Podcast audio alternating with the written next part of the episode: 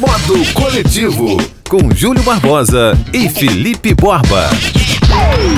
Salve, salve! Eu sou o Júlio Barbosa e está no ar a 37 edição do Modo Coletivo, que é apresentado por mim e pelo Felipe Borba, e a gente tenta, entre 15 e 20 minutos, trazer para você uma série de notícias disruptivas e inovadoras sobre cultura, sobre esporte, economia, enfim, o Modo Coletivo é o podcast para você ouvir enquanto lava louça, enquanto está no trânsito, enquanto lê as novidades sobre a quarentena e a pandemia. Aliás, o Mário Eduardo mandou mensagem pra gente dizendo que ele, quando ouve o modo coletivo, ele lembra que tem que lavar louça. E quando ele lava a louça, ele lembra de ouvir o modo coletivo. Olha só que bacana. Você ouve a gente no Spotify, Deezer, Google Podcasts, entre outras várias plataformas. Você encontra a lista completa na descrição do nosso programa. Converse com a gente pelo Instagram. Eu sou o arroba Júlio Barbosa Digital. E o Felipe Borba, que vai entrar daqui a pouco comigo, ele é o arroba BorbaLand. Aliás, eu e Borba fizemos uma série de reuniões e vocês não perdem por esperar. Vem aí! novas opções para ouvir o modo coletivo, programas especiais e muito mais. Você não perde por esperar. E no programa de hoje, Facebook tem prejuízo bilionário após perder anúncios de empresas. Já o Instagram vai permitir que criadores de conteúdo vendam produtos sem intermediários. Google começa a dar dicas de séries e filmes. Disney foca no streaming. A crise chegou até pro Circo de Soleil, quem diria, hein? E fechando o programa, o Felipe Borba traz um revisitando sobre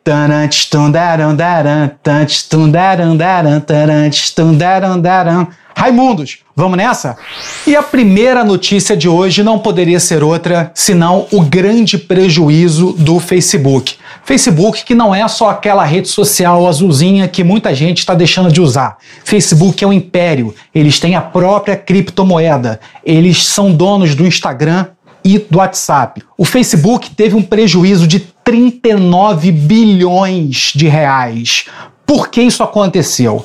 Uma série de empresas gigantescas como Coca-Cola, Unilever, entre outros, começaram a retirar os anúncios do Facebook. Mas por que isso aconteceu? Porque essas empresas estão cobrando do Facebook uma ação mais rígida, uma ação mais forte contra postagens de discurso de ódio. Vejamos. Quando você entra no Facebook, quando você entra no Twitter, que aliás também está tendo prejuízo também por causa disso, você acha que um post de ódio ele é de responsabilidade da pessoa que postou, da empresa que postou ou a plataforma, no caso o Facebook e também o Twitter, tem envolvimento com isso. Ou seja, essas grandes empresas estão querendo que o Facebook monitore melhor esse discurso de ódio. Eu concordo com as empresas. Primeiro, o Facebook tem sim que monitorar tudo que passa por eles. Não adianta só querer os nossos dados e a grana que entra das empresas. Sabe, tem que pegar o ônus e tem que pegar o bônus, tem que pegar as duas coisas, os prós e os contras. Tem que monitorar, sim. Como? Eles têm dinheiro para investir nisso, não é verdade? E outra coisa, as empresas mandaram muito bem, porque isso já foi debatido, isso já não é de hoje. E mandaram bem cortando patrocínios, porque a parte que mais dói do corpo é o bolso. E falando na rede social azul do Mark Zuckerberg, o Facebook agora vai te avisar quando uma matéria tiver mais de três meses de publicação. Por que, que isso acontece? Na verdade, a gente já debateu isso aqui tem muita coisa que as pessoas já deveriam saber, que é mais ou menos como usar capacete ou cinto de segurança. As pessoas que andam de moto, de carro, deveriam usar esses equipamentos de segurança para proteger a própria vida e não para ter medo de tomar uma multa da prefeitura, não é mesmo? Enfim, quando você vai postar algo no Facebook, é fundamental você ver a data da publicação daquilo, porque é comum você ver pessoas postando matérias no Facebook de 2015, de 2016 e às vezes com aquela opinião super forte. Toma cuidado para não passar vergonha, porque eu já tive que algumas vezes ir no comentário do, post e falar: amigo, esse post tem cinco anos. E é sempre bom lembrar: o volume de informação é muito grande. A notícia que era verdade em 2010 caiu em 2014, 2018 ela voltou de outro jeito e hoje em dia já está de outro jeito. Tem que ler antes, antes de postar, antes de sair postando só lendo a manchete ler a matéria para não fazer papel de bobo. E do Facebook para o Instagram, porque o Instagram atualizou a sua política e a partir de julho vai permitir que os criadores de conteúdo vendam produtos diretamente pelo aplicativo. É sempre bom lembrar esse detalhe, porque o Facebook ele foi criado para ser usado pelo aplicativo e no computador. Já o Instagram não, o Instagram ele foi criado para ser um aplicativo. Você até consegue ver no computador, mas o Instagram foi criado para ser um aplicativo. Essa notícia é muito legal porque permite que os criadores de conteúdo vendam sem intermediários ainda é algo muito novo. A gente vai ter que esperar um pouquinho mais porque o Instagram ainda não confirmou se esses criadores de conteúdo vão precisar ter o um número mínimo de seguidores. Isso é comum nas redes sociais. Por exemplo, o YouTube tem uma série de recomendações, uma série de exigências para você criar a sua própria URL. Isso é uma coisa comum. Outro exemplo, nos stories do Instagram, você só pode linkar certas matérias quando você tem a partir de tantos seguidores. Enfim, isso é uma coisa super comum, vamos ver, mas a notícia é boa. Outra empresa que não para de se mexer, parece que é um site branquinho que fica ali esperando a sua pesquisa e, capturar os seus dados, é o Google. O Google está sempre com uma novidade. Dessa vez, o Google vai dar dicas de filmes e séries. Ou seja, toda vez que você entrar no Google para pesquisar o nome de um ator, de uma série, de um filme, ele já vai te recomendar algum conteúdo sobre aquele filme, sobre aquela série. Aliás, falando em série, vi no dia que saiu a terceira temporada de Dark. Excelente como as duas primeiras. Também vale a pena ficar de olho em The Sinner, com Bill Pullman, a Jessica Biel, continua de produtora executiva. Duas séries muito boas para você ver na Netflix. The Sinner e Dark. Outra notícia sobre o Google é que em tempos de fake news, o Google vai fazer uma oferta de remuneração limitada a produtores de notícia. Isso é outra coisa muito legal, porque a gente precisa ver, como eu disse lá no início do programa, a gente precisa ver o Facebook, o Instagram, o Twitter, o Google como empresas que querem ganhar dinheiro e não só como uma rede social boazinha que está ali esperando o seu posts. Tem muita coisa por trás. Aliás, eu e Boba fomos num evento do Google aqui no Rio de Janeiro e a gente foi apresentado a uma série de serviços do Google tudo muito relevante, tudo muito bacana. Vale a pena correr atrás dos serviços do Google, seja você empresa com CNPJ ou seja pessoa física. E agora eu vou chamar ele, Felipe Borba. Borba, eu quero saber o seguinte: num país em que vários políticos mentem sobre o currículo, eu quero saber o seguinte: qual a mentira que você tem contado por aí? Para a hora, Júlio Barbosa. A mentira que eu mais tenho contado por aí é que eu acredito na competência desse atual governo e acho que vai dar tudo certo. Essa é a minha principal mentira. Agora, né, vamos ser justos. Nesse país onde você, desde criança, aprende a mentir no currículo, a gente não pode culpar o cara lá de cima, reflexo de quem está sendo votado, né? Que tem feito o mesmo.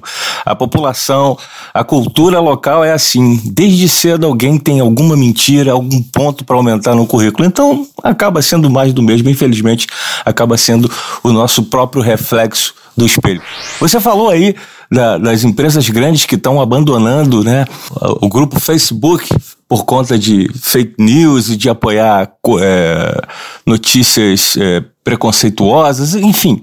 É, isso aí tem os dois lados, né? É, você tem que ficar esperto porque é o seguinte: Coca-Cola, se não me engano, Unilever, esse tipo de empresa, eles estão deixando de anunciar de forma paga, estão deixando de botar dinheiro. Mas a gente tem que pensar o seguinte: a gente está vivendo um momento onde todas as grandes empresas diminuíram bastante o lucro por conta do coronavírus. Então é muito conveniente aproveitar um pouco de tudo, né, de todo esse burburinho e também aproveitando né, e gastando menos. Eles vão continuar anunciando, só que sem pagar. Então a gente tem que ficar de olho nos dois lados e tentar entender até que ponto uma pessoa é tão boa ou tão ruim pra gente. É, é só uma opinião, mas é pra gente pensar, certo? Agora vamos falar de entretenimento. O cinema tá fechado, como todo mundo sabe, não pode ter aglomeração, quer dizer, quase todo mundo sabe, porque em algum canto do país, a gente não sabe onde, tem uma sala exibindo um filme. Eu vou te contar por quê. Porque O Homem Invisível tá liderando a bilheteria semanal no Brasil. No final de, desse mês de junho, é, alcançou o primeiro lugar em exibições por conta da, das alternativas de drive-in. Então, são mais ou menos é, 20 drive-ins no Brasil funcionando, né, mantendo a distância social, cada um num carro, e esse filme alcançou o primeiro lugar, é, sendo o mais visto. Só que tem uma sala de cinema convencional no Brasil também que entrou nessa contagem da empresa Comscore, eu não sei como, eles também não revelam qual é a sala, que também teve esse filme como principal bilheteria. Olha só que louco, Júlio. Pois é, 803 pessoas assistiram é, o filme nesse final de semana, último do mês de junho, e a gente tem aqui a listagem com o Homem Invisível em primeiro, que é um, um, um thriller americano, que é, é uma história muito comum, tem vários remakes desse Homem Invisível, provavelmente você já viu algum. Depois vem Sonic, Shazam em terceiro, Angry Bird, Bad Boys para sempre, em sexto Nasce uma Estrela, sétimo Aquaman, oitavo Pets, nove Pé Pequeno e em décimo lugar o Coringa também mordeu a fatia aí dessa, né, dessa sessão.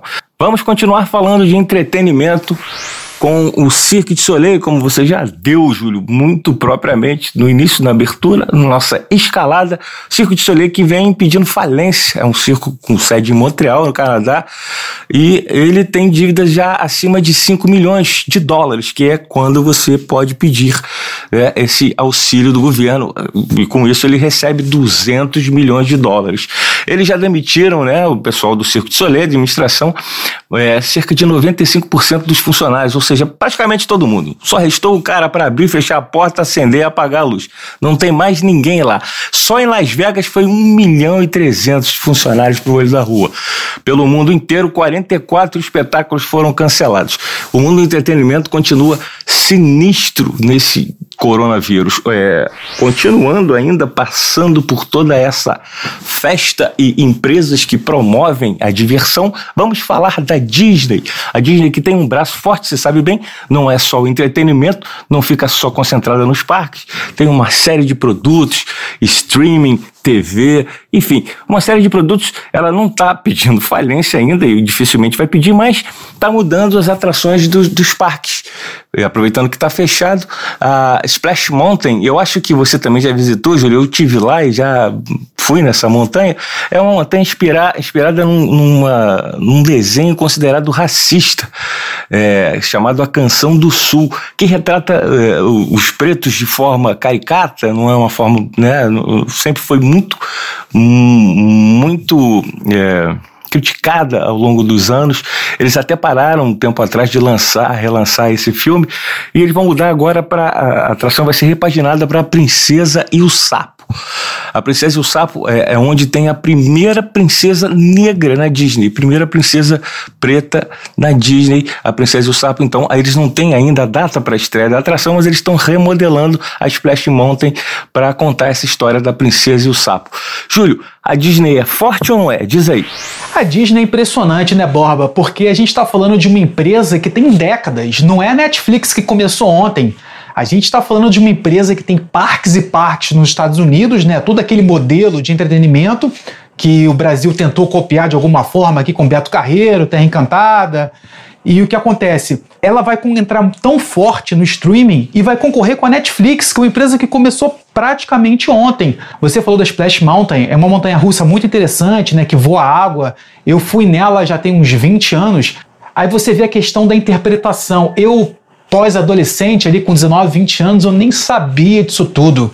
Agora, 20 anos depois que eu tô parando para refletir. Mas enfim, a gente tem que ficar dando F5 na cabeça. Não tem mais aquela coisa, ah, no meu tempo, ah, hoje em dia é assim. Sim, tem que dar F5. A tecla mais importante do teclado não é o Enter, não é o ESC, é o F5. 5. E a gente tem falado aqui sobre o movimento da Disney em direção ao streaming, e esse movimento fica cada vez mais forte. Dessa vez a empresa fechou os canais de TV Disney Channel, Disney XD e Disney Junior no Reino Unido, hein?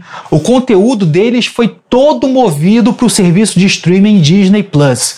National Geographic, Net Geo World e Fox seguem funcionando normalmente. Já imaginou a força com que a Disney vai chegar aqui?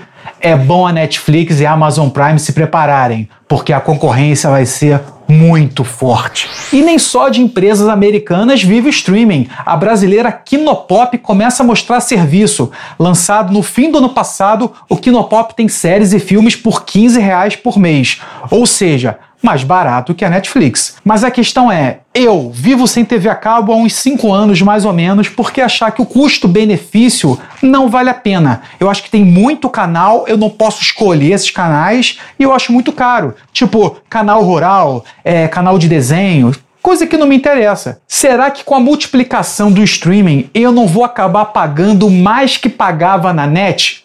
Hoje eu tenho Netflix e Spotify, mas temos por aí Globoplay, Amazon Prime Video, HBO, Telecine, Combate e a Disney ainda vem aí. Se for assinar tudo, é para gastar mais de 200 reais por mês só com streaming. E falando em streaming, eu assisto muito YouTube, eu vejo YouTube na televisão. Você pode ver que praticamente todo episódio do modo coletivo eu falo de alguma coisa no YouTube, porque acaba sendo a minha TV a cabo junto com a, com a Netflix. E eu quero recomendar o Casagastão, que é o canal do Gastão, clássico VJ da MTV, o sinônimo de rock na MTV, junto com o João Gordo. O Gastão, na verdade, começou antes do João Gordo. E o Gastão, essa semana, entrevistou um dos meus maiores ídolos, Max Cavaleira, o homem que criou o Sepultura. O Max falou sobre o Soulfly, sobre o Cavaleira Conspiracy, os atuais projetos dele, e eu gostei muito porque eu vi o Max Cavaleira atualizado, falando de bandas novas, muito informado sobre o que está acontecendo no Brasil, falou que nunca ouviu tanta coisa pesada como agora e ouve reggae. E isso é uma coisa muito legal que eu já falei aqui no programa. Como as bandas de rock pesado, seja de hardcore, de punk rock ou de heavy metal, os integrantes dessas bandas ouvem reggae. Enfim, muito legal ver um dos meus maiores ídolos, Max Cavaleira, atualizado com o seu tempo. Eu vou ficando por aqui, deixo vocês com o Felipe Borba e o Borba vai falar de uma banda e especificamente de um cara que eu ouvi muito na vida, que me fez gastar muito dinheiro e que eu vi muito show. E a gente precisa entender o seguinte, Borba, as pessoas têm o direito de mudar de opinião. A gente precisa se colocar no lugar do ídolo. A gente não pode querer que o ídolo faça tudo que a gente quer, porque as pessoas não fazem. Ou seja, depois que eu falei de Max Cavaleira, o Borba vem para falar de Rodolfo e Raimundos. Toca daí, Borba. Exatamente, Júlio. Rodolfo dos Raimundos, Rodolfo Abrantes, ele que deixou a banda em 2001 né? Como você já falou, as pessoas mudam, tem divergências, e ele disse, né, várias divergências com a banda com relação à sonoridade, mas não só isso também. Ele deixou por conta do cristianismo, ele, ele se converteu, é, ele, ele vivia num mundo muito pesado de extremos, de drogas, e ele acabou se convertendo e deixou a banda no, num clima bem ruim com o resto dos integrantes, no auge do sucesso dos, dos Raimundos. É, ele era um, né, o frontman, o vocalista, ele é sempre a cara da banda. Então isso causou um pouco de prejuízo e não foi muito legal. Esse mês, recentemente, o Rodolfo disse que a, a, voltou a conversar com o Digão. Na verdade, o Digão, o Digão que atualmente assumiu o vocal, é, era um integrante da banda e assumiu o vocal dos Raimundos, voltou, é, procurou o, o, o Rodolfo para conversar e para eles são amigos, né? Sempre foram e, e, e, disse que os dois choraram muito e acabaram abrindo o coração, entenderam muita coisa a respeito disso. Isso não quer dizer que o Rodolfo vá abrir mão de tudo que ele, né, conquistou agora, os paz de espírito, a religião. Ele disse que isso não significa que ele vá voltar com a banda, porque é, ele não pertence mais aqui. Aquilo ficou no passado e ele disse que hoje ele consegue olhar com bons olhos tudo que ele fez lá atrás. Mas isso está lá atrás, não, não pertence mais a essa visão dele, né? Ele que foi um, do, do, um dos principais letristas, se não o principal letrista do Raimundo. As, as, canções de maior sucesso foram letras dele, a partir da experiência de vida dele, né? Foi algo bem bem marcante mesmo para o rock brasileiro. Foi uma mudança bem bem consistente e, e impactante quando surgiu Raimundo e, e, com o Rodolfo liderando e, e com as músicas do, do, hardcore com uma pegada bem brasileira, bem nordestina. E eu, antes de passar pro Revisitando, que eu aproveitei essa deixa né, e o gancho para ouvir o primeiro disco do Raimundos, o primeiro disco é, que veio e que foi lançado eu vou falar um pouquinho agora de uma, de uma última notícia quentinha que eu acabei de saber agora. Para você não vai ser mais quente, porque você vai ouvir isso em qualquer momento da sua vida. Renato Aragão, o famoso Didi. Didi Mocó não é mais o exclusivo da TV Globo. Ele, é, o contrato terminou, ele não, eles não renovaram e Didi Mocó agora vai poder ser visto, quem sabe, num, numa plataforma é, Netflix, Amazon com um programa novo ou com seus programas também que ele tem direito, os filmes vão ser espalhados por aí.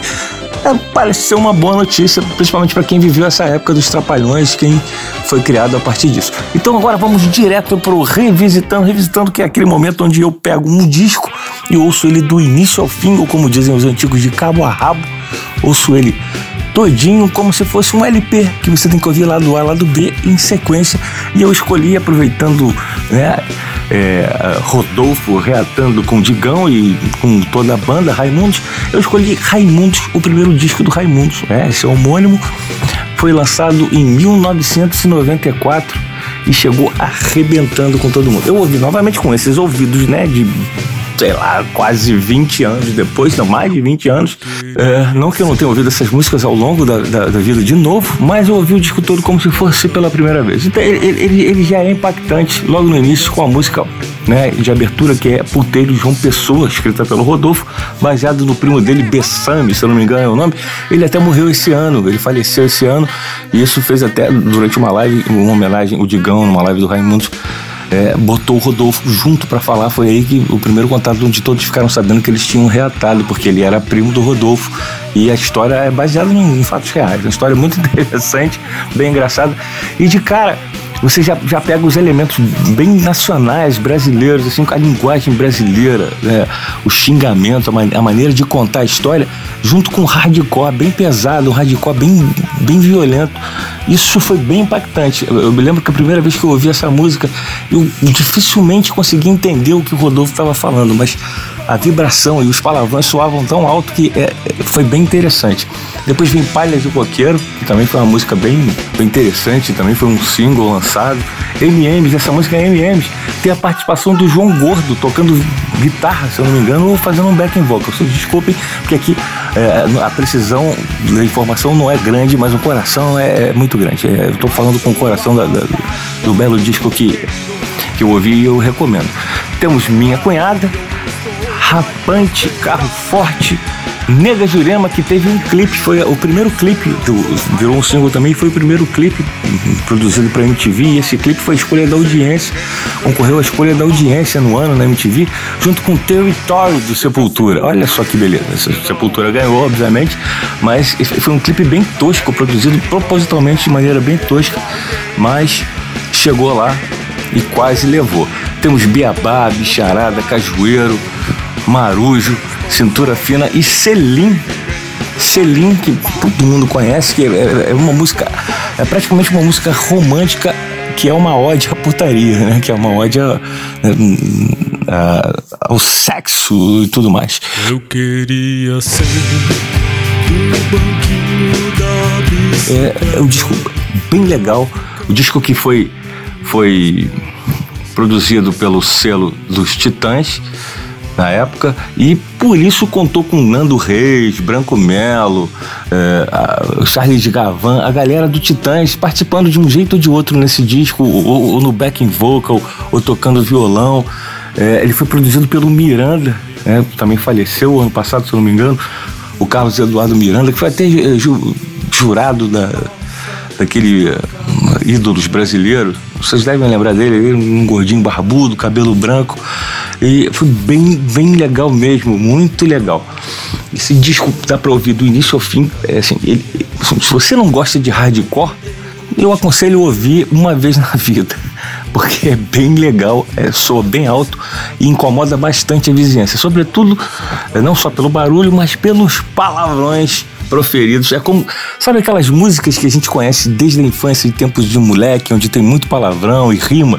Então, é, esse disco do Raimundos é basicamente isso, tocado ao som de hardcore, muito hardcore, muita pancada. Vale muito a pena, esse disco é legal e eu recomendo. Agora, é, chegamos ao fim, eu vou ficando por aqui, mas não sem dizer para vocês que eu, Felipe Borba e Júlio Barbosa gravamos cada um de suas casas, respeitando a distância social e o isolamento por conta do coronavírus.